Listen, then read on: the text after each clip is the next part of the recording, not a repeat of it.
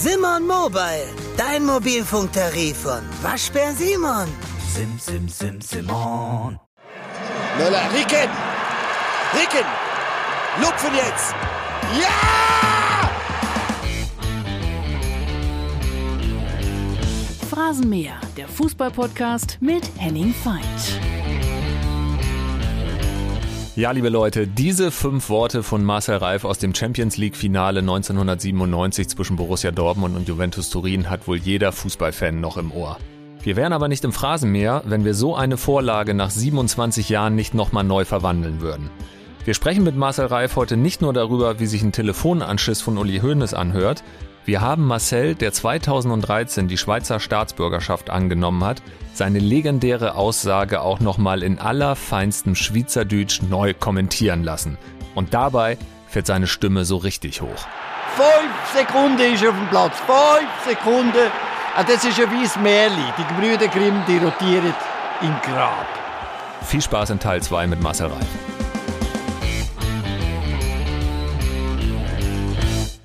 Wir sind immer noch im 15. Stock des Axel Springer Verlags in Berlin. Ich bin sehr froh, dass Marcel Reif mir gegenüber sitzt. Und wir haben anders als normalerweise eine Klassiker-Kategorie in der ersten Folge nicht gemacht und starten direkt jetzt damit. Herr Reif. Was ihr über mich wissen solltet. Ich bin ganz guter Koch, sagen zumindest meine Söhne. Wir haben mal eine Zeit lang einen reinen Männerhaushalt geführt und da musste ich ein paar Dinge lernen und Kochen gilt heute als eine meiner größten Stärken, wenn Sie meine jüngeren Söhne fragen. Jetzt 21, 23. Und da sind Rezepte weitergegangen. Und hin und wieder werde ich angerufen, so und gegen 19 Uhr, wenn da wirklich der Topf schon brodelt. Sag mal, was war das nochmal? Was, was muss da noch rein? So. Also, ich habe eine kleine, aber feine Karte. Die wurde aber hochgeschätzt und wird nach wie vor hochgeschätzt. Womit begeistern Sie die Jungs am meisten? Also Höhepunkt ist Saltimbocca alla Romana mit der Masala-Soße und einem Risotto. Da würde ich sagen, da kann ich mich selbst in Mailand sehen lassen mit dem Risotto und Blattspinat, frischer Blattspinat. Aber legendär ist die Bolognese. Die habe ich aber schon als 19-jähriger Student kann mir nicht sagen, woher ich das Rezept hatte, aber die hat sich nicht geändert über die Jahrzehnte.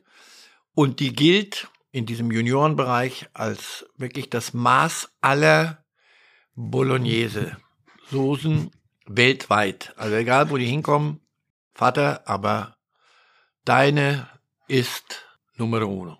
Sie können sich in Mailand sehen lassen, wenn diese Rezepte gelingen. Ob das immer der Fall ist, das hören wir jetzt. Hallo Marcel, ich bin's, deine Frau Marion.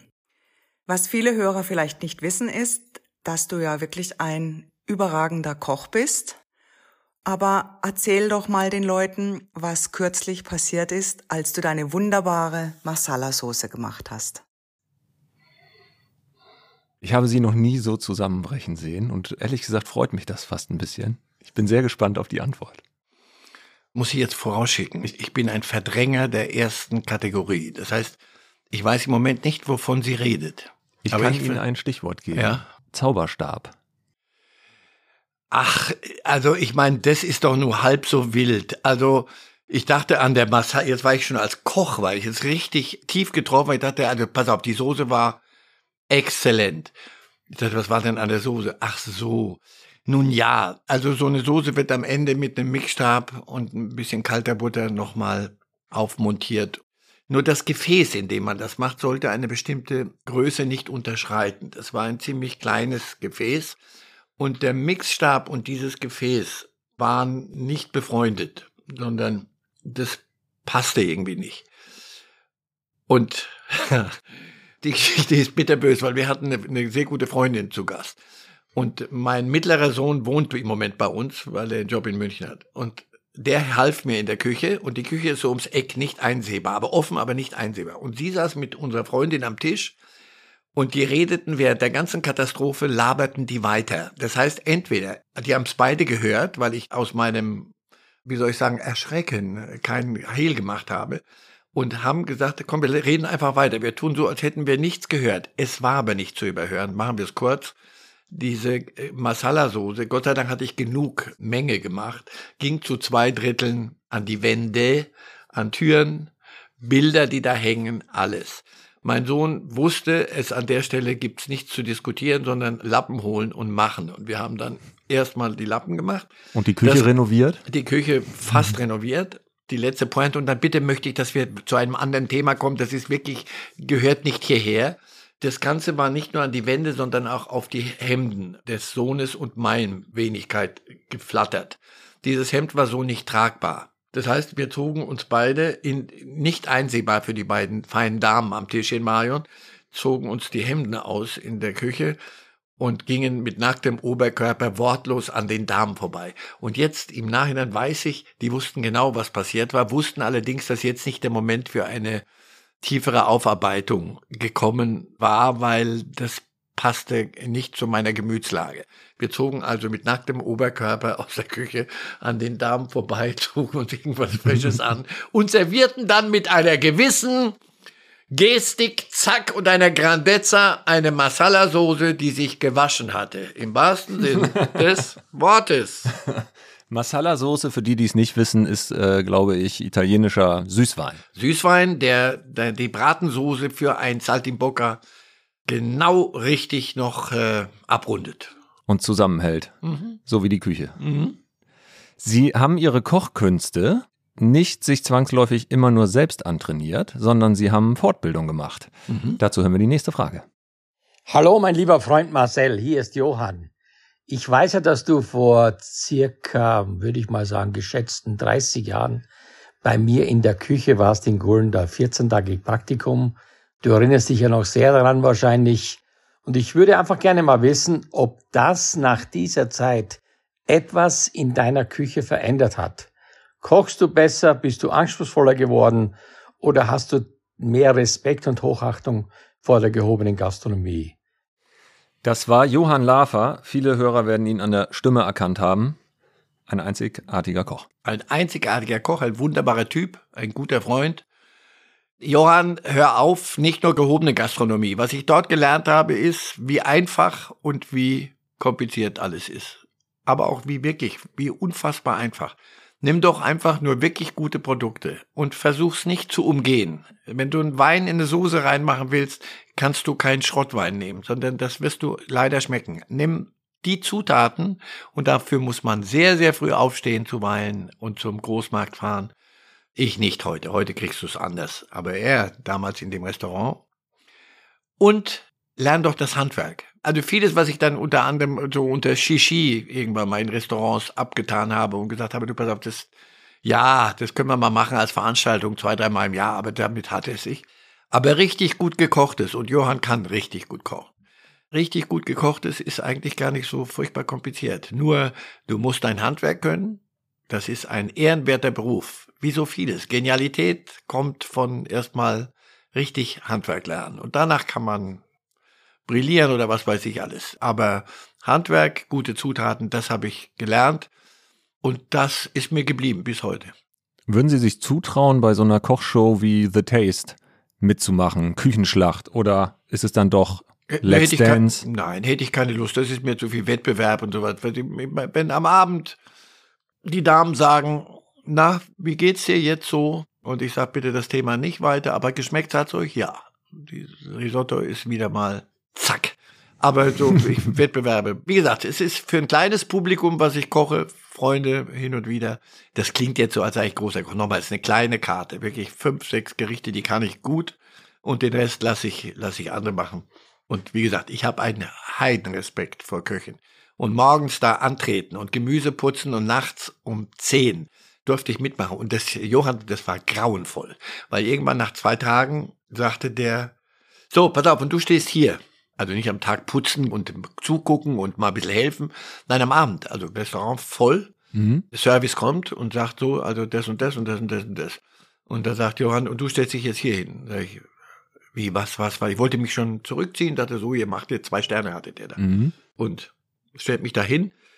Und dann sagt mir der Küchenchef, sagt, er, du machst das und das jetzt. Und dann, ja, ne, pass auf, es ist ja jetzt nicht vormittags, um mal ein bisschen gucken, wie das geht, sondern ihr habt's ja nicht alle. Du pass auf, wir können jetzt nicht diskutieren, weil du hast gehört, es muss jetzt weitergehen. Und du bist an einer Stelle, da musst du dein Part machen. Und da musste ich so ein Förmchen auslegen mit, frag nicht, ich weiß nicht mehr was, ich mhm. weiß, weil das nackte Panik. Ich habe gesagt, Leute, ihr könnt doch mich Halbaffen jetzt hier nicht in dem Zwei-Sterne-Restaurant irgendetwas machen lassen. Wie gesagt, wir haben keine Zeit, mach hin. Küche ist Diktatur. Aber sowas von. Da wird pariert. Und als das gelungen war, diese eine Geschichte, am nächsten Tag dachte ich, ich bin jetzt mindestens Zwei-Sterne-Koch. Dann durfte ich wieder putzen, putzen, putzen, Gemüse putzen, so zack. Und aber jeden Abend, damals rauchte ich noch leider, wenn die Patissiers dann am Ende des Abends die Desserts machten, waren wir durch. Und dann konntest du so um zehn, halb elf, gingst du raus, eine Zigarette rauchen und ein Bier in der Hand, eine Flasche Bier. Das war das schönste Bier aller Zeiten. Denn diese, das ist meistens Steinboden in so einem Restaurant. Mhm. Der muss ja leicht zu putzen sein. Mhm. Das heißt, du stehst in irgendwelchen äh, Latschen zwölf Stunden auf diesem Steinboden. Du weißt gar nicht mehr, wie du heißt am Ende. Also, großer Respekt, Johann, vor dem, wie ihr das macht. Ich sitze eigentlich ganz gern draußen beim Service dann am Tisch und lass dich machen. Sie selbst gehen als Sportkommentator oder sind als Sportkommentator auf gar keinen Fall zwölf Stunden vorher im Stadion gewesen. Sie haben es sogar abgelehnt, drei Stunden vorher da zu sein. Und da hören wir eine legendäre Geschichte Ihres lieben Kollegen Tom Bartels. Wir jungen Reporter haben uns ja an Marcel auch in vielerlei Hinsicht ein Beispiel genommen. Unter anderem hat er, und das ist für Generationen wichtig, einen wichtigen Satz geprägt und der lautet, habt ihr einen Hund? Hintergrund, kein Reporter ist gerne drei oder vier Stunden vorm Spiel im Stadion. Marcel wurde irgendwann mal gebeten, drei Stunden vorher da zu sein, um die Sprechstelle oben zu testen. Daraufhin hat er die überlieferte Frage gestellt, habt ihr einen Hund? Einen Hund, warum? Wenn ihr oben auf die Taste drückt und der Hund bellt und unten kommt das Gekläffe an im Ü-Wagen, dann geht die Sprechstelle. und so halten wir es auch alle inzwischen und kommen etwas später ins Stadion. Ja, ja, ja, ja. Nochmal, das hatte nicht den Hintergrund, der große Reif hat keine Lust, früh zu kommen. Nur das kostet Spannung. Ich habe nie den Sinn erkannt, drei Stunden vorher da zu sein und da rumzusitzen und nur um einmal eine Tonprobe. Das kann wirklich jemand anders machen. Ich muss danach auf dem Seil tanzen, anderthalb Stunden. Das kann ich und da kann auch was schiefgehen. Und wenn was, da was schief geht, möchte ich hellwach sein und Herr meiner Sinne und nicht kaputt von drei Stunden rumhängen in irgendwelchen Ü-Wegen, Redaktionswegen und irgendwelchen Presseräumen überhitzt mit, ich will mich über die Kulinarik jetzt nicht auslassen, aber jedenfalls, das machte für mich nie einen großen Sinn. Und das habe ich damals mit dem Schäferhund. Ich habe dann noch dazu gesagt, kneift ihn doch ganz leicht mal ans Öhrchen, den Schäferhund. Und wenn ihr das Kläffen dann hört, dann. Ja. Aber Tom, gut, wenigstens hat er sich die wichtigen Dinge gemacht. Sie haben früh gelernt, dass man sich als Sportreporter nicht zwangsläufig von äh, Tüten-Sandwiches, von Pizza nach einem Spiel ernähren muss, sondern dass man durchaus auch da Genussmensch sein darf. Wer hat Ihnen das beigebracht? Dieter, Dieter Kürten. Ja, ja, ja, Dreierkette, Viererkette, aber heute Abend, das spiele ich doch erst morgen, Marcel. Lass uns doch heute Abend ich weiß auch schon, wo wir essen gehen und ich habe auch einen Sponsor gefunden schon. So, und dann haben wir uns erstmal über diese Dinge in Stimmung gebracht. Und das ist auch so ein Credo geworden.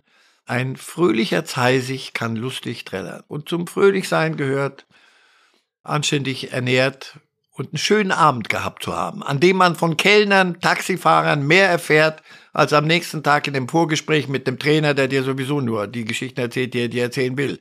Aber so die kleinen Schweinigeleien, die so gerade laufen im Club, konntest du in Mailand am Dom beim Taxifahrer und im Restaurant bei deinem Kellner in, in deinem Laden dort, konntest du eher erfahren als anderswo. Bela Reti hat hier im Phrasenmäher gesagt, beim ZDF gab es das Motto, heute nicht so viel, weil morgen schweres Spiel. Haben Sie sich da auch dran gehalten? Und vor allem hat er sich dran gehalten? Das hat Bela Reti gesagt? Ja. Bela. Du bist alt genug jetzt langsam zu den Wahrheiten zu kommen und nicht, nicht irgendwelche Geschichten zu erzählen. Bela war der Assistent, fünf Jahre mit mir durch die Welt gezogen. Ich musste auf dem Seil tanzen und er saß unten in der Manege und freute sich, wenn es gelang. So, nein, er war eine äh, große, große Hilfe. Er waren prima Zeiten, die wir gemeinsam erlebt haben. Aber einer von denen, die sagen heute nicht so viel, also da müsste ich mich jetzt wirklich sehr geirrt haben. Das habe ich nicht, sondern da müsste ich viele Dinge jetzt mal ins Gegenteil verkehren. Das kam mir durchaus entgegen, bis zu einem gewissen Grade. Aber dann irgendwann so Mitternacht, Bela, jetzt haben wir aber genug, glaube ich. Jetzt sollten wir langsam die Horizontale aufsuchen. Und er ist dann das eine oder andere Mal entwischt. Sie haben ihn mal durch Bergamo geschleppt, zu jeder Espresso-Bar, um ihn wiederherzustellen bis zum Spiel. am Ja, mit Espresso und mit, vor allem mit Zitrusfrüchte-Säften. Und das gibt, du kannst ja Orangensaft nehmen, der kann süß sein, oder du sagst, aber mir ein po' di limone anche, un po' di pompelmo auch. Mach bitte richtig Grapefruit rein und Zitrone. Und dann sind wir zickzack gelaufen, weil er war nachts, war er grappermäßig, weiß ich, mit dem Manager von Köln, glaube ich, in der, an der Hotelbar, war er mir am Lift verduftet. Und am nächsten Morgen waren wir um 10 Uhr verabredet und ich klopfe um 10 nach 10 an seine Tür, weil er nicht unten auftaucht. Und es kommt ein Mensch in einem Zustand, der nicht gut, nicht gut, nicht gut. Und dann ich, Bela, so jetzt gehen wir frühstücken. Ah, ich krieg nichts runter. Dann sage ich, doch, doch, Bela, wir gehen jetzt mal. Da sind wir Bergamo, so am Hang, die Stadt hat sehr schön durch die Altstadt. Und da sind wir zickzack gelaufen von Bar zu Bar, bis ich, und habe ich den so lange mit wirklich brutal sauren Säften und Kaffee so lang zugerichtet, bis er am Abend war, wieder eine Nummer eins. Also das konnte er wie kaum ein anderer. Wie gesagt, bei allem, was ich ihn, wo ich sage, das machst du nie wieder, am nächsten Tag stand er sein Männlein. Lassen Sie uns mal über den Fußballgenuss sprechen, den Sie erlebt haben in den Stadien. Haben Sie jemals den perfekten Fußball gesehen? Eine Halbzeit lang mal, glaube ich, ziemlich nah dran. Es muss Finale gewesen sein, weil es in London war. Barcelona gegen Manchester United. 3-1 für Barca ist das Ja, ausgegangen. haben die die in der ersten Halbzeit haben die einen Fußball gespielt, wo ich zu meinem dann Assistenten Christoph Biermann sagte, Christoph, lass uns nach Hause gehen. Sie sollen anderen weiter kommentieren lassen, ich kann nicht mehr. Besser kann man nicht Fußball spielen. Und dann letztes Jahr City gegen Real Madrid, auch so eine erste Halbzeit, wo ich dachte, boah, das hat was von der Maschine, aber eine, die so perfekt funktioniert. Aber die großen Emotionen, weiß ich nicht, die kriegst du ja eher durch Brüche, wenn Dinge in die Luft fliegen und nicht funktionieren und doch funktionieren und so. Das packt einen vielleicht mehr. Das hat etwas kühl analytisches gehabt, diese zwei Spiele, wo ich gesagt habe, die waren ziemlich nah an Perfektion. Die Vorlage mit dem Bruch, die versenken wir jetzt. Oh. Denn da kommt einer der legendärsten Sprüche her, den Sie jemals vor einem Millionenpublikum gesagt haben. Wir hören noch mal rein. Wie was? Wir brauchen unbedingt ein schnelles Tor. Ja. Das würde dem Spiel gut tun. Der Satz. Noch nie hätte ein Tor einem Spiel gut, so gut getan wie heute hier. Früh oder Ein spät, frühes, ein aber ganz frühes ganz Tor. Früh. Sie haben eben bei dem Wort Pfostenbruch so die Augen verdreht. Ja, weil die Geschichte ist auserzählt. Der Pfosten steht längst wieder und die haben dort sechs, mindestens sechs Ersatztore mittlerweile in Bernabeu, Malindes. Sowas von peinlich ist. Also wenn Sie heute äh, irgendjemanden real Menschen ansprechen auf den Abend, machen Sie das nicht. Das ist ein Schandfleck auf Ihrer Karte. Man muss sich nicht dafür schämen. Da ist uns was gelungen, aber auch nicht mehr. Wir haben das nicht vorbereitet, wir haben da nicht ein Meisterwerk abgeliefert, sondern wir haben rumgeblödelt. Und das macht man, wenn man mit einem guten Freund blödelt und mit einem, dem man vertrauen kann und einem, der einen nicht schlecht aussehen lässt, sondern im Gegenteil. Und man redet sich in Rage und man denkt zwischendurch immer, ich, hatte Momente, klare Momente, wo ich dachte, wir haben sie nicht alle. Also das ist jetzt Halbfinale Champions League. Das war nicht Saisonvorbereitung in Estepona oder sonst was, sondern das war Heavy Stuff. Und da reden wir so einen Scheiß und machen einen Quark, so. Also, man muss sich nicht drüber schämen, aber irgendwann denke ich, oh, es wird auf dem Grabstein stehen. Aber dann halt warten wir doch bis dahin. Sie waren irgendwann so richtig äh, schon genervt von dem Thema, weil Sie nicht als Humorbombe wahrgenommen werden Ja. wollen, frei nach Thomas Gravesen, wer sich noch erinnert. Ja, Humörbombe. Humorbombe. Damals gab es die äh, Sportbild Awards und ich holte mir, ja, ja, ja, ich, aber damals holte ich mir die in Regelmäßigkeit als bester Reporter ab, was ja völlig okay ist. In dem Jahr bekam ich den Preis mit Jauch als die beste Fernsehleistung, irgend sowas. Also dafür bekamen wir das. Und kaum hatte ich den Preis in der Hand, wurde aufgerufen, der beste Kommentator. Der Preis musste ja verliehen werden. Und das war jetzt nicht ich. Und da dachte ich, das hier geht ja, die Welt geht unter, aber ihr habt sie wohl nicht alle. Aber im Ernst jetzt, das hat auch ein bisschen Hintergrund. Geehrt werden wollte ich für das, was ich leiste und Leistung hat eine Vorbereitung und hat dann ein, zum richtigen Zeitpunkt das Richtige abliefern. Das hier war Chaos, das war Anarchie Und im Nachhinein ist gut. Also nochmal, man muss sich dafür wirklich nicht, nicht schämen. Das hat offenbar Leuten Freude gemacht. An dem Abend haben die in Quark 12 Millionen gesehen, als das Spiel dann kam. Und da wurde ich zum unbesungenen Helden, denn ich musste dieses Spiel kommentieren, dass sich keine Sau erinnert mehr, aber an den Quatsch immer noch. Und da guckten nur noch sechs Millionen zu. Und also, verstehen Sie, was ich meine? Mhm. Geben Sie mir den Preis für die sechs Millionen. Äh, es gibt noch mehr Sprüche von Ihnen, an die man sich immer wieder erinnert. Bei 1500 Spielen. Ich hole mal ein paar raus. Rutscht Sie, mal was raus. Und ja. Sie sagen mir, wie Sie heute drüber denken. Mhm. WM-Auftaktspiel 1990. Es spielt Kamerun gegen Titelverteidiger Argentinien. Mehr Außenseiter kann man gar nicht sein. Kamerun geht überraschend in Führung. Sie entwickeln eine hohe Sympathie für den Underdog und sagen live on air, ich darf und will als Reporter nicht parteiisch sein, aber lauft, meine kleinen schwarzen Freunde, lauft. Mhm. Wie war die Reaktion? Ich kann das doch toppen. Ich weiß nicht, ob Sie den auch noch auf der Pfanne haben. Absolut. Aus diesem Spiel machen Sie den doch auch noch gleich. Dann kann ich es im Großen und Ganzen machen. Erzählen Sie selbst, es klingt besser. Gelbe Karten gab's äh, schon und äh, gelb-rot und die Afrikaner wurden müde, weil sie natürlich gegen Argentinien waren individuell besser besetzt im Großen und Ganzen. Maradona die rannten um ihr Leben und rannten und rannten und wurden immer müde. Es war heiß, war Sommer und kamen in den Zweikampf zu spät und in den Zweikampf zu spät und wieder gab es eine gelbe und dann die erste gelb-rote. Und dann habe ich gesagt, wenn das so weitergeht, das erinnert mich an das Lied von den zehn kleinen Negerlein. Plus dieses Lauft meine kleinen schwarzen Freunde. Das war 1990.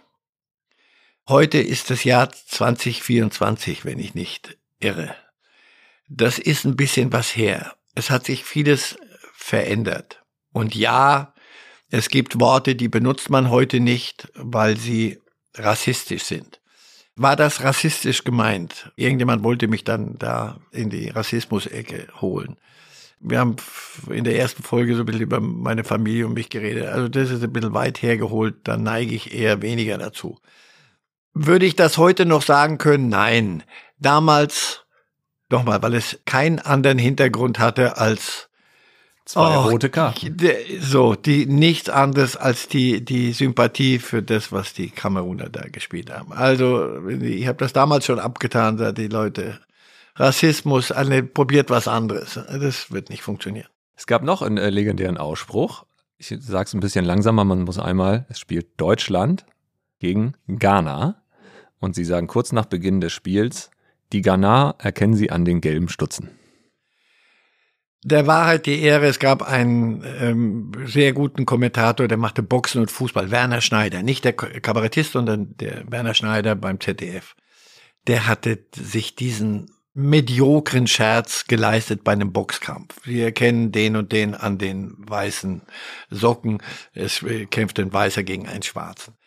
Ja, das würde ich sagen. Machen Sie das unter Jugendsünde. Also Rassismus ist es wieder nicht beim schlechtesten Willen, aber ist es so doll. Ach du lieber Gott. Da finde ich die Sache mit den zehn kleinen Negerlein fand ich in dem Moment, weil sie wirklich nur voller Liebe war, fand ich viel mehr okay. Also das ist so ein dümmlicher Witz. Haben Sie sich früher mal auch so unter Kollegen Begriffe zugeworfen, die der jeweilige Kommentator dann in seine Reportage einbauen musste? Ja, und andersrum. Pass auf, was zahlst du, wenn nicht? Mhm. So, und immer, weiß ich nicht, in das Halbfinale oder Finale in Seoul, Deutschland, Brasilien, war ja nicht nur die Großen, sondern es waren auch welche, die, die nicht in der A, sondern die bei einem olympischen Turnier halt mitspielen bei Brasilien. Weiß nicht, wer es damals war. Ich glaube, Thomas Wag, der Sohn von mhm. Thomas, saß, glaube ich, neben mir und ich sag, pass mal auf jetzt, was zahlst du denn? Der, der machst du nie. Der, pass mal auf. Der, der, weiß nicht, ob Sie den Spieler kennen. Der kommt aus der zweiten Liga in Brasilien, spielt beim FC Caipirinha. Und wir fanden das sowas von lustig. Und Heute denke ich, ach du lieber Gott, yo, yo. Als ich bei der äh, Bild am Sonntag damals die ersten Texte schreiben durfte für die BAMS, hatte ich einen sehr lieben Kollegen, äh, Thomas Direnga, Turbo. Mit dem haben wir uns immer drei Begriffe aufgeschrieben, die man dann in den jeweiligen Text einbauen sollte. Und er war natürlich als ausgebuffter Profi, hat mich da schwer in die Bredouille gebracht und es gab immer zwei Euro für jeden Begriff, der die Chefriege überstanden hat. Und es war einmal bei einem fürchterlichen Spiel, was ich geschrieben habe, Bochum gegen Duisburg, hatte er mir unter anderem Staubsauger, Vertreter, FKK-Strand und noch irgendwas reingeschrieben. Und ich hatte dann gesagt, in Bielefelds Abwehr wackelte es wie am FKK-Strand. Es hat aber keine zwei Euro gebracht. Mir ist aber nichts Schlaueres eingefallen. Und ich frage mich, warum hat niemand Ihnen und mir und anderen so das Handwerk gelegt und gesagt, du pass mal auf, Jungs. Also ich hatte einen, einen hinreißenden Kollegen beim ZDF, Rolf Kramer. Bei dem war ich mal Assistent und Bela auch. Also Bela könnte Ihnen drei Stunden über Rolf Kramer erzählen. Der König der Einsilbigkeit. Unfassbar. Bela, komm. Ach. So, und Rolf Kramer hatte panische Angst vor Hunden und hatte auch Flugangst. Ich habe dann hinterher behauptet, er hatte Flugangst, weil er Angst hatte, auf ein Tierheim zu stürzen. und dann gab es in der ZDF-Sportreportage sonntags, gab es so eine äh, Sport aus aller Welt. Und da durfte man, irgendein, das war die Strafaufgabe, du musstest also so fünf kleine Kurzfilmchen machen, die mussten witzig, Baumstämme werfen in ja, Schottland. Und irgend sowas Witziges. Und es gab irgend wieder mal in Alaska Hundeschlittenrennen. Und ich weiß noch, Thomas Wag, der war ein Meister dieser kleinen Kunst, sagen wir. Es gewann am Ende der und der mit dem Gespann angeführt von dem Leitwolf Kramer Rolf. so, ich sitze zu Hause und dann Kramer Rolf. Das hat er genauso gelesen und so, das, das lief alles so durch. Ja, also pass auf. Vielleicht war das ja doch eine lustige Zeit. Vielleicht war das alles ein bisschen leichter. Mhm. Heute sind wir sofort, müssen wir ganze Diskussionen über Trainer und sonst was immer führen. Im ersten Moment dachte ich so, wir waren Idioten, dass wir so einen Scheiß da gemacht haben. Vielleicht war es aber eine lustigere, leichtere Zeit. Alles ein bisschen wichtig geworden heute. Wir glauben ans deutsche Team so sehr, dass wir uns auf eine verrückte Wette eingelassen haben. Die große Gustavo Gusto EM-Wette. Deutschland kommt mindestens ins Achtelfinale. Oder jede extra luftig Pizza, die zwischen dem 1. Mai und 15. Juni gekauft wird, geht auf uns. Einfach Bon aufbewahren und mitfiebern. Mehr auf pizzawette.de. Gustavo Gusto. Sie haben auch einen legendären Spruch gesagt, den man heute auf jeden Fall noch so aussprechen dürfte. Und wir hören mal eben ganz kurz rein und hören dann direkt im Anschluss eine Frage dazu, die wir in Folge 1 schon gehört haben. Möller, Ricken! Ricken! Lupfen jetzt! Ja! Fünf Sekunden auf dem Platz! Fünf Sekunden! Hallo Herr Reif, Lars Ricken hier vom Borussia Dortmund. Ja, Sie verfolgen mich seit über 25 Jahren, beziehungsweise Ihr Spruch Lupfen jetzt. Ab und zu gibt es ja tatsächlich nochmal Zeitzeugen, die mich erkennen. Und die schreiben mir in der Regel nicht Lars oder Eriken hinterher, sondern Lupfen jetzt. Aber ich will mich nicht beschweren, es gibt wahrlich schlimmere Schicksale. Aber auch nochmal Kompliment an Ihre Fachkompetenz, dass Sie damals die Situation genauso eingeschätzt haben, wie ich auf dem Platz. Ja, dementsprechend meine Frage, mit was bringen die Fußballinteressierten Sie in Verbindung? Was verfolgt Sie? Schöne Grüße aus Dortmund und noch viel Spaß beim Phrasenmeer. Also was verfolgt mich das umgefallene Tor? Das mhm. haben wir jetzt, glaube ich, hinreichend erledigt. Dieses Lupfen jetzt allerdings auch. Dazu gibt's was. Ich hatte eigentlich über viele Jahre ein nicht ganz ungebrochenes Verhältnis zu der Dortmunder Fangemeinde. Viele haben mir dort unterstellt, äh, jetzt kommt wieder Antenne Bayern, wenn ich ins Stadion kam und so, also dass ich eine Bayern-Hörigkeit unerträglichen Ausmaßes pflege. Und da gab's unschöne Szenen dort, das müssen wir wirklich nicht vertiefen. Das hat sich alles erledigt. Aber irgendwann mal sagt Christoph Biermann, mein Assistent, der für die Elf Freunde schrieb und der gute Drähte hatte zur Fanszene auch in Dortmund. Irgendwann ruft er mich an, sagt, heute Abend guckst du, weil da war ich frei oder war es schon nicht mehr in Amt und Würden, egal. Jedenfalls spielte Dortmund gegen Juventus Turin. Mhm. Gar nicht so lange her. Und sagte, du, ich habe einen Anruf von Ultras aus Dortmund gekriegt sag dem Reif, der soll gucken heute Abend. Und sag ich, na, ich gucke ja sowieso. Aber du, das haben die mir gesagt. Ich guck, mach den Fernseher an und da kommt ein Schwenk über die Südtribüne und da steht unten, aber über mindestens, weiß ich, 40, 50 Meter ein Banner und da steht genau der Spruch. Also nicht mit Namen, aber Lupfen jetzt. Das war der Friedensschluss. Und seit da ist alles gut. Ich habe das Foto von dem Ding mhm. habe ich und das habe ich bei mir im Büro wirklich unter Glas getan, weil das zeigt, man kann am Ende doch noch ordentlich miteinander umgehen. Was hängt da noch?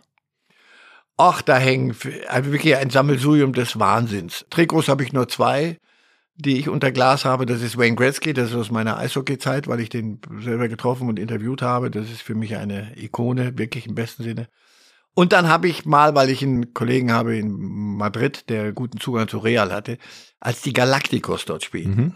Habe ich gesagt, pass auf, das hat zwar mit Fußball nichts zu tun, die haben auch nichts gewonnen, aber pass auf, ich hätte gern das Trikot von allen unterschrieben. Das hat er hingekriegt. Und das habe ich unter als Real-Trikot unter Glas, weil es wirklich alle Facetten von Fußball abdeckt, die ich mir so so ausdenken kann. Und da Mhm. gibt's ein Plakat von äh, meinem ersten Fußballidol, Lucian Bricci hieß der, war ein wunderbarer Mittelfeldspieler bei Legia Warschau. Und als wir da ein paar Jahren mal einen Film gedreht haben über mein Leben, Bayerische Rundfunk, und da sind wir nach Warschau gefahren. Und das war, manchmal das Schicksal schenkt dir so Dinge. Und dann Mhm. gehen wir in den Fanshop und dann sehe ich, in dem Jahr ist das Lucian Bricci-Jahr. Feierten die, weil der war mal Trainer, erst mal Nationalspieler und dann Trainer bei Legia. Und da gab's das Plakat zu kaufen. Ich weiß nicht, für fünf Euro habe ich mein Bricci, den habe ich, Fünfjährige habe ich den vergöttert. Warum, kann ich gar nicht sagen. Ich habe den, glaube ich, dreimal spielen sehen. Und der hängt da auch. Und da hängen also so ein paar. Bei mir ist ein Trikot von der WM 90. Habe ich mir bei classicfootballshirts.co.uk besorgt. Die, die großartigsten Altkleider verkaufen leider nicht zum WSV oder SSV-Preis. Äh, Da waren wir in Folge 1. Und das habe ich mir unterschreiben lassen, als wir einen Termin hatten mit Franz Beckenbauer, Lothar Matthäus und Andi Brehme 30 Jahre nach dem WM-Titel 90. Das sind so Sachen, die einen dann auch Ja. immer wieder pushen. Das habe ich damals als Achtjähriger vom Fernseher verfolgt und dann diesen Legenden, da sind wir wieder beim Wort Legenden, den Preis zu überreichen, das äh, Ja, schiebt das- dann an. Das hat was. Das, wenn wir mal drauf gucken, dann geht man wieder in Zeiten zurück. Und ich habe Bilder bei einer, mit mir, mit meinen Assistenten da hängen, weil ich für jeden, mit jedem eine Geschichte habe und mit durch die Welt gezogen bin. Ich möchte noch einmal zurück zu Lars Ricken. Aus der Facebook-Community, wo wir knapp 10.000 Mitglieder haben, sammeln wir ja Fragen ein. Und ein Schweizer Phrasenmäher-Fan, Christian Wyss, hat geschrieben, Marcel Reif spricht akzentfrei Schweizerdeutsch. Forder ihn doch mal heraus, eine legendäre Szene auf Schweizerdeutsch zu kommentieren. Und das würden wir jetzt gerne machen mit der eben beschriebenen Szene. Wir haben die Szene hier und zeigen sie ihn auf einem Rechner. Jeder Fußballfan kennt es noch. Es ist die Szene Möller, Ricken, Lupfen jetzt. Sie haben damals im Original noch gesagt, fünf Sekunden auf dem Platz, fünf Sekunden. Die Gebrüder Grimm drehen sich im Grabe um. Das sind Märchen. Das gibt's nicht. Das war das Original. Okay. Wenn Sie jetzt das in Schweizerdeutsch kommentieren, dann machen Sie nicht nur Christian Wiss glücklich. So, es ist die 71. Minute und es kommt der Ricken, kommt jetzt. Mit der Nummer 18. Und der Chapuisat geht raus. Uns ein Schweizer Chapuisat. Der Stefan. Er hat Goal gemacht in, in das Entscheidende in äh, Auxerre und dann in Manchester. Möller. Der Ricken. Lupfen jetzt! Schau mal, ja! Fünf Sekunden ist er auf dem Platz. Fünf Sekunden. Ah, das ist ein weißes Märchen. Die Gebrüder Grimm, die rotieren im Grab. Sensationell. Ich äh, überlege kurz aufzustehen und Standing Ovations. Ich habe da 25 Jahre gelebt. Also das ist, habe zwei Schweizer Söhne, war mit der Schweizerin verheiratet. Insofern. Ja, ja, ja, aber schön. Heute leben Sie wieder in München. Mhm. Da gibt es auch Menschen, die nicht immer gut auf Sie zu sprechen waren. Mhm. Ich lese mal vor, ein Best-of Fußballlegenden über Marcel Reif. Rudi Völler, was der sagt, geht mir am Arsch vorbei, dieser Klugscheißer. Mhm. Willy Lemke, seine Aussagen sind an Dummdreistigkeit nicht zu überbieten. Mhm. Uli Hoeneß, wir werden uns überlegen, ob wir jetzt mal Premiere boykottieren. Unerträglich ist das, was der sagt. Mhm. Und es war nicht nur Uli Hoeneß, der das nicht gut fand. Es gab mal ein Treffen mit Ottmar Hitzfeld und dem Pressesprecher des FC Bayern, Markus Hörwig, der ihn viele Grüße von Susi Hoeneß übermittelt hat. Was ist da passiert? Oh, wenn ich das noch wüsste. Also, ob, ah, ja, ja, ja, ja, ja, ja, ja. Der Uli. Also mit Opa bin ich, das ist einer der liebenswertesten Menschen in meiner Laufbahn gewesen. Mit dem war ich immer eng verbunden. Der hat auch immer verstanden, wie es gemeint ist. Uli Hoeneß. Uli Hoeneß, äh, irgendwann hat er mir das Du angeboten und irgendwann mal haben wir auch geredet und dann klingelt irgendwann bei mir zu Hause das Telefon. Ich bin in der Küche, mache irgendwas. Hoeneß. Ich sag, Uli, hallo, wie geht's? Der spielt, tut nichts zur Sache, jetzt sag. Und dann kam ein Ding. Sag ich, Uli, um was geht's denn? Ja, du hast da, da, back, back, back, back, in, in, in, in Kiew, war. Ich sag, Uli, Moment mal, hast du es denn gehört? Nein, aber, aber die, meine, die, die, meine Frau hat mir's erzählt. Na ja, Uli, das wirst du dir dann doch schon mal selber anhören müssen. Irgendwann hat er mir mal gesagt, du hast ja zuweilen nicht Unrecht, aber wir wollen es nicht von dir hören. Das wissen wir selber. So. Und da war es gut. Es ist alles gut. Es ist eigentlich nirgendwo was geblieben. Ich liebe den Sport viel zu sehr. Ich habe einen viel zu großen Respekt vor denen, die ihn ausüben. Und deswegen, ich habe manchmal dumme Sprüchlein gemacht, aber jemandem wirklich nahe treten wollte ich nicht, sondern ich habe die Art des Fußballs kritisiert. Mal, mal ja jetzt hier, hierher kommen wir ja auch. Und dann denke ich, es gibt eine persönliche Sympathie, aber wenn du so ein Zeug zusammenspielst, muss, und ich beobachte es berufsmäßig, bin ich Kommentator und dann kommentiere ich und bewerte. Aber nochmal, es ist bei niemandem was geblieben. Würde mich wundern, wenn da irgendwo was über die Jahrzehnte geblieben wäre. Sie haben mal in einem Interview gesagt, dass Sie in all Ihren Spielen keine Fehler gemacht hätten. Wenige. Fachliche keine. Fehler. Ich habe keine fachlichen Fehler gemacht. Habe ich das wirklich gesagt? War die Überschrift. Sie werden, ja, ne, die Überschrift macht ihr. Die Überschriften werden in Hamburg gemacht, war der alte Spruch immer. Ich habe doch den Artikel gelesen. Ja, nee, aber du weißt, Überschriften, die habe ich nicht gemacht, die wurden in Hamburg gemacht. Vorsicht, sonst sind wir beim Bildbashing wieder. Ich habe ganz sicher gesagt, sie werden mir ganz wenige Fehler, und das meine ich fachliche Fehler. Mhm. Warum? Weil ich meinen Job kann. Weil mhm. ich den gelernt habe und weil ich das auch als Job immer empfunden habe. Fachliche Fehler ist, du hast dich auf etwas nicht vorbereitet. Das ist mir zwei, dreimal, da wüsste ich ja auch noch ein paar, das tut jetzt aber hier nichts zur Sache. Äh, warten Sie kurz. Ich würde es gern hören. Ach, Bayern hatte mal einen Brasilianer, Masinho. Achtung, jetzt wird's wieder rassistisch. Ein dunkelhäutiger mit Lockenköpfchen, ein wirklich ein dunkelhäutiger Brasilianer. Biene Nummer eins. Spielte einen Scheiß bei Bayern. Das war grauenhaft. Er wirklich so unbrasilianisch wie nur was kommt die WM in den USA, 94. Und in 93 haben die den endlich nach Hause geschickt oder der hat selber gesagt, pass auf, das ist hier, hier ist auch der Winter und so, ist alles nichts für mich.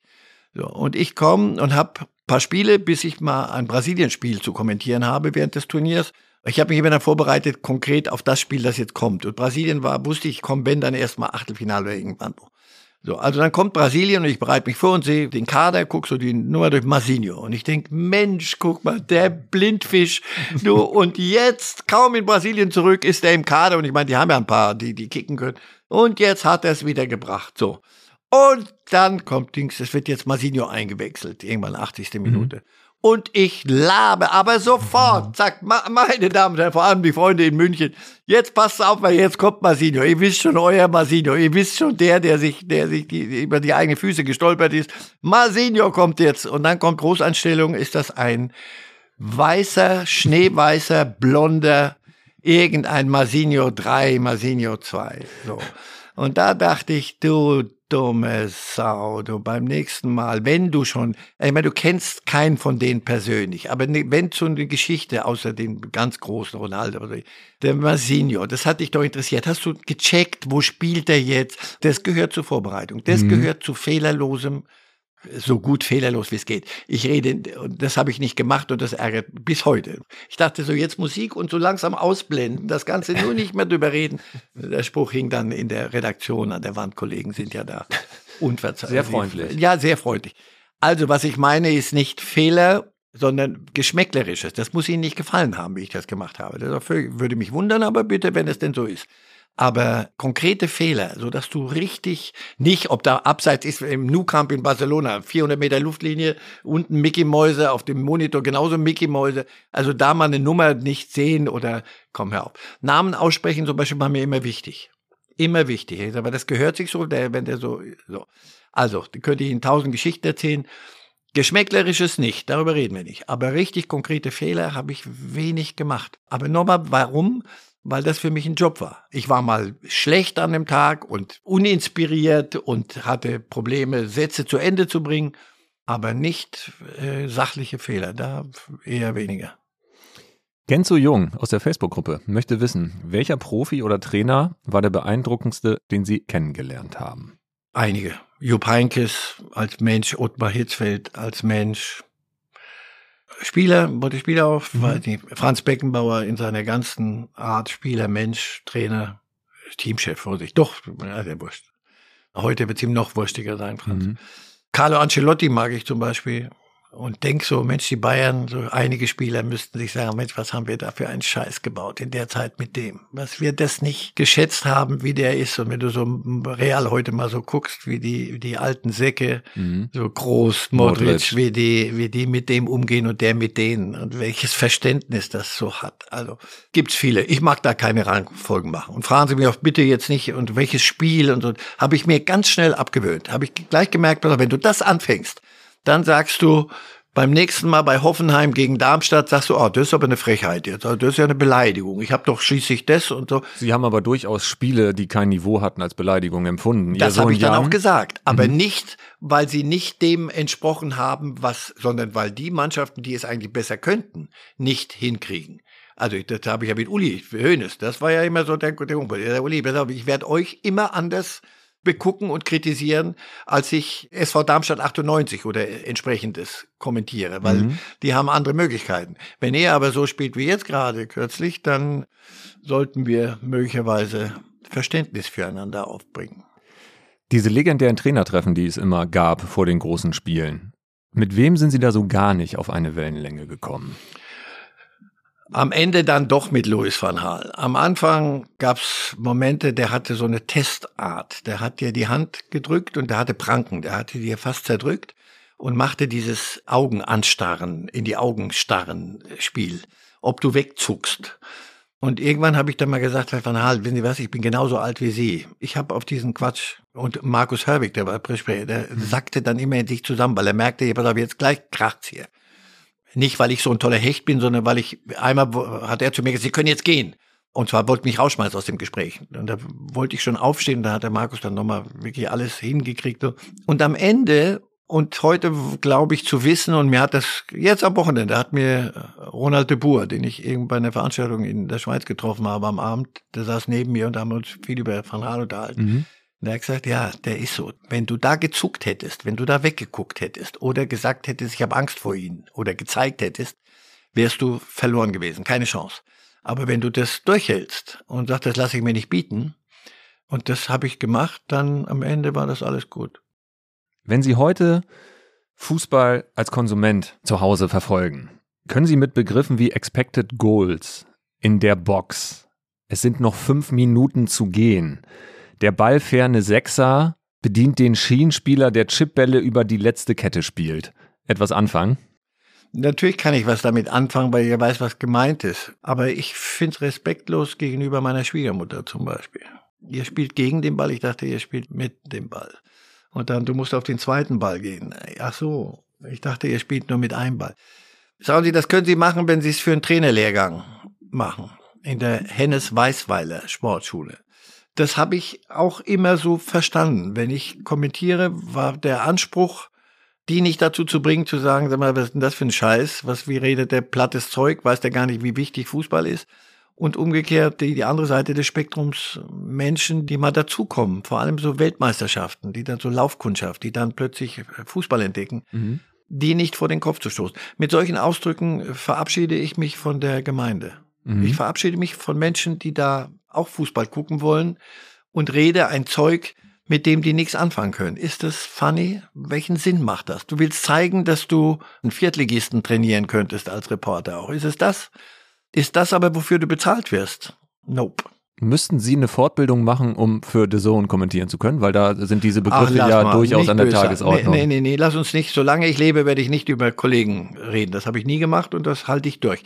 Ja, zuweilen denke ich, für mich ist es okay. Es ist auch für, weiß ich nicht, für jeden Laptop-Trainer ist das genau richtig, was du da machst. Aber ist es, welche Sicht habt ihr von eurem Publikum? Und für das machst du es nämlich. Nicht für dich und so. Bei aller Eitelkeit. Verstehen Sie denn alles, was Julian Nagelsmann so in seinen Analysen sagt, oder würde dem ein bisschen mehr Rudi Völler gut tun? Ich hoffe, dass Rudi Völler ihm gut tut. Ich hoffe, dass Rudi Völler, und das ist der Sinn des Ganzen, sonst wird es nicht funktionieren. Julian Nagelsmann ist doch so jung, das wird mal ein ganz großer Trainer. Aber im Moment ist er noch so jung und macht noch, hat alle Fehler gemacht, die man als Junger vielleicht macht. Und ich hoffe, dass ihm der alte Sack Rudi Völler, das war auch einer, der gesagt hat, ich kann den Scheiß von dem nicht mehr hören. Heute eben durch meine Leverkusener Affinität über meinen erwachsenen Sohn und meinen Enkel beim Bayern-Spiel am 10. Februar sind wir gemeinsam wieder da. Und dann kommen wir dann zu dritt und laufen so den Gang entlang und da kommt Rudi Völler entgegen. Und dann kommt in breitestem Hessisch, na, da kann ja heute nichts schiefgehen. Mein lieber Freund, wenn der uns alle drei sieht. Rudi Völler allerdings ist einer der empathischsten, liebenswertesten Typen, die ich kenne. Und er hat mich da über Sprüche gehasst und wir konnten uns streiten. Aber es gab mal eine Szene, da ging es mir aus privaten Gründen nicht gut in der Halbzeit und ich wollte mich nicht im VIP-Raum da wichtig tun, blieb draußen. Mhm. Und er sieht mich und geht vier Bankreihen, musste der hochklettern, mhm. kommt zu mir und sagt, das geht vorbei, du wirst sehen, das habe ich auch schon erlebt, dass das in den Zeitungen, dein Privatleben und sonst was, das geht vorbei. Komm jetzt hör auf, mal den Kopf hoch. Habe ich dem nie vergessen, nie. Deswegen. Nach einer gescheiterten Ehe war das? Ja. Und da ist Rudi Völler für mich, kann vielen Scheiß, den der erzählt hat, auch nicht hören. Aber ich hoffe, dass er im Ernst, dass er Julian Nagelsmann sehr hilft. Und zwar genau das. Die Dinge ein bisschen aus dem Kopf runter zu dampfen auf Herz und Einfachheit. Ich bin Holger Czapitz, Finanzredakteur bei Welt. Meine Kollegen und ich nehmen euch jeden Morgen mit an die Finanzmärkte und wir geben euch Ideen, wie ihr mehr aus eurem Geld macht. Klar gegliedert, drei Teile, Märkte, Finanzthema des Tages und außerdem haben wir jeden Tag eine Inspiration für euch, die das Leben leichter machen soll. Alles auf Aktien, der tägliche Börsenshot, Montag bis Freitag ab 5 Uhr morgens. Alles, was ihr wissen müsst, in nur 10 Minuten. Für erfahrene Anleger, aber auch für Neueinsteiger. Ich bin jetzt sehr gespannt, ob Rudi Völler in der Top 11 ihres Lebens auftaucht. Die Top 11 meines Lebens. Ich habe sie vorab gebeten, genau wie ich das bei jedem Gast mache und jeder hat es auch bisher gemacht, nur Matthias Sammer wollte es nicht, der fand es ungehörig. Kann ich auch nachvollziehen äh, mit seiner Begründung, vor allem wenn sie von Matthias Sammer kommt. Aber ich habe Hoffnung, dass wir in dieser Folge wieder eine Traumelf meines Lebens zusammenbekommen und sie dürfen hoffentlich direkt loslegen mit dem Torhüter. Manuel Neuer, weil er den Fußball auf eine, eine neue Dimension gebracht hat. Jetzt muss ich gucken, pass ja. auf. Paolo Maldini. Die Geschichte haben wir in Folge 1 gehört, selbsterklärend. Ja. Paolo Maldini selbsterklärend. Dann Werner Fuchs. Werner Fuchs war mein Vorstopper beim 1. FC Kaiserslautern in der C- und in der B-Jugend. War ein Jahr älter als ich, war Einkorbsgrößer als ich. Ich, ich spiele Libero, mochte den Kopfbälle nicht. Das sollen bitte die Vorarbeiter machen. Mhm. Und Werner musste dann die Dinge wegköpfen. Werner wurde dann Trainer, wurde Trainer von Alemannia Aachen, machte dort einen super Job und bei einem Waldlauf im Alter von 50 kriegte der einen Herzinfarkt und verstarb.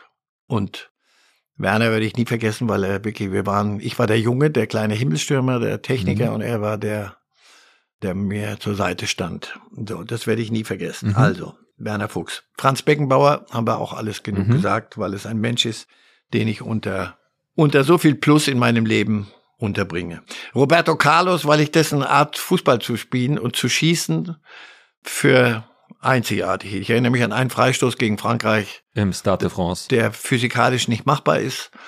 Fragen Sie mal, wie das geht. Von den 25 Millionen YouTube-Klicks so. kommen allein 200 von mir. Weil das gibt es nicht. Und er war als Typ. Ich habe ihn bei Real Madrid mal kennengelernt, mal so einen Abend. Ein richtig irrer Typ. Dann Guti. Das oh, war ein Mittelfeldspieler von Real Madrid. Nach sehr erfolgreichen paar Jahren bei Real ging der zum AC Mailand. Kam dorthin im ersten Training Kreuzbandriss. Dann kämpft er sich wieder ran, noch ein Kreuzbandriss. Dann kämpft er sich wieder ran. Milan kommt Champions League gegen Real Madrid, kommt zu Real Madrid.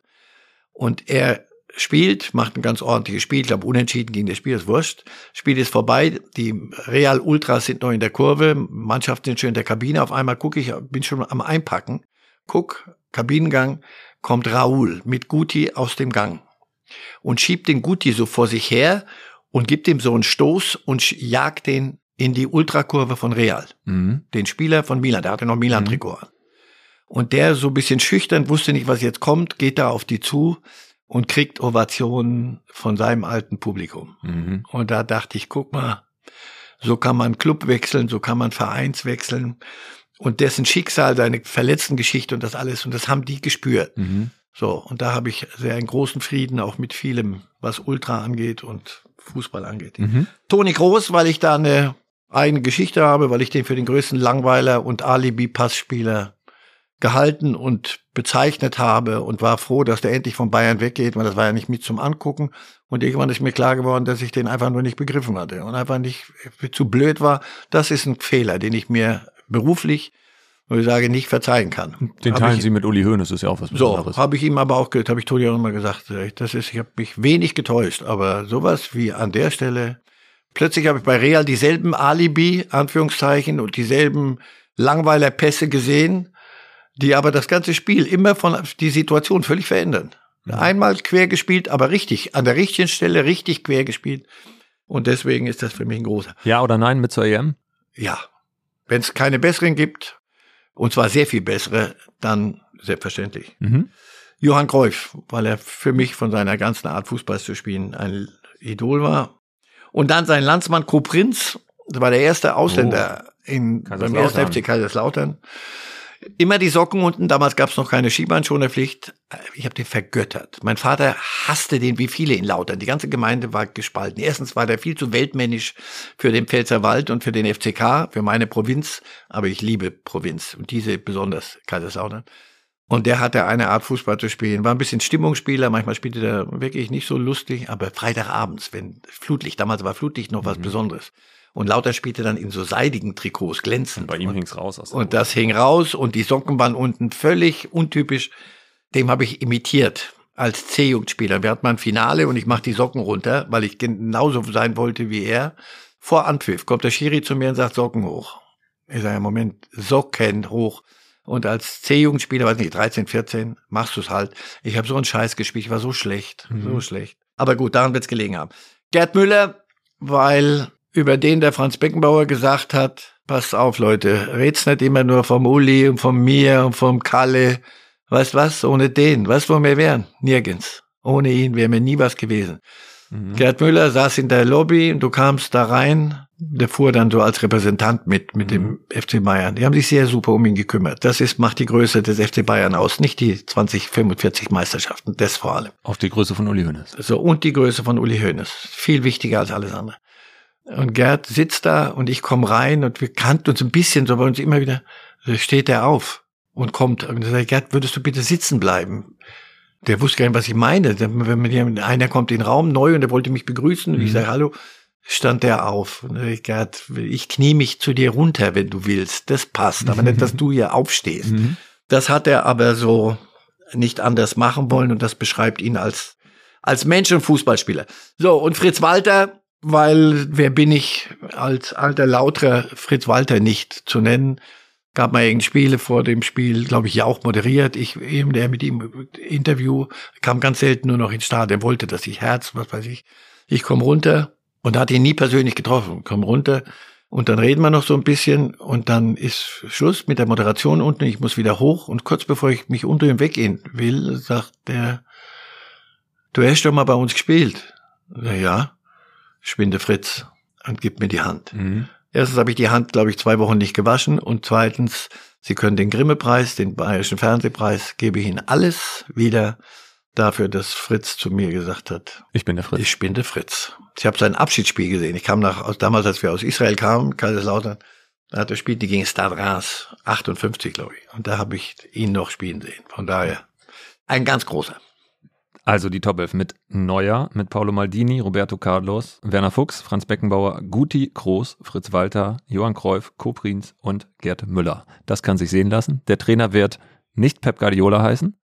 Pep Guardiola, wobei der sich verändert hat zuletzt. Für mich war das irgendwann mal der beste Ausbilder aller Zeiten, aber kein guter Trainer, weil er, ich glaube, Spieler mehr als Funktionsträger gesehen hat, denn als Menschen. Er wollte größer sein als das Spiel. Ja, ich glaube, er hat viel dazugelernt, aber es sind dann doch eher die Ottmars und die Jups, die ich da sehe. Und Carlos Ancelotti. Herr Reif, zum Ende dieses Phrasenmähers mache ich es noch ganz schnell mit drei Zukunftsfragen, nur Ja oder Nein. Bei der nächsten Rechteausschreibung, darf die Sportschau sterben oder muss sie eine heilige Kuh bleiben? Zeit für heilige Kühe ist vorbei. Läuft das aktuelle Sportstudio zu spät? Eine Frage von Alexander Wenzel. Vermissen Sie es als Kommentator, ein Topspiel zu begleiten? Kein bisschen. Es hat sich auserzählt. Alles, was ich jetzt mache, ist der nächste Schritt. Das erste war keine Ja-Nein-Frage, aber auch ich sollte mich verbessern. Das nehme ich zum nächsten Mal mit. Ich Mhm. bedanke mich sehr, dass Sie sich die Zeit für diesen Phrasenmäher genommen haben. Und wie immer ist die allerletzte Frage, ob Sie noch eine Botschaft haben nach so einem langen Gespräch, was Ihnen noch wichtig ist, wo Sie sagen, das würde ich den Hörern gerne noch mitgeben. Ach, es ist doch nur Fußball, habe ich jahrzehntelang behauptet und gelogen. Äh, ohne Fußball wäre ich nicht da, wo ich heute bin und fast alles habe ich dem Fußball zu verdanken. Und das ist auch gut so. Und es ist und bleibt allerdings ein Spiel der kleinen Jungs, das von den Großen gespielt wird. Das solltet ihr alle nicht vergessen. Ich danke Ihnen sehr für einen sehr besonderen Besuch im Phrasenmäher. Sehr gern. Herzlichen Dank. Ja, liebe Leute, das war der zweite Teil mit Marcel Reif. Ich möchte mich am Ende erstmal bei euch bedanken. Dafür, dass ihr euch die Zeit für den Phrasenmäher nehmt, dafür, dass ihr mir so wertvolles Feedback schickt und dafür, dass ihr auch reinhört, wenn es wie in Folge 1 mit Marcel mal nicht in erster Linie um Fußball geht.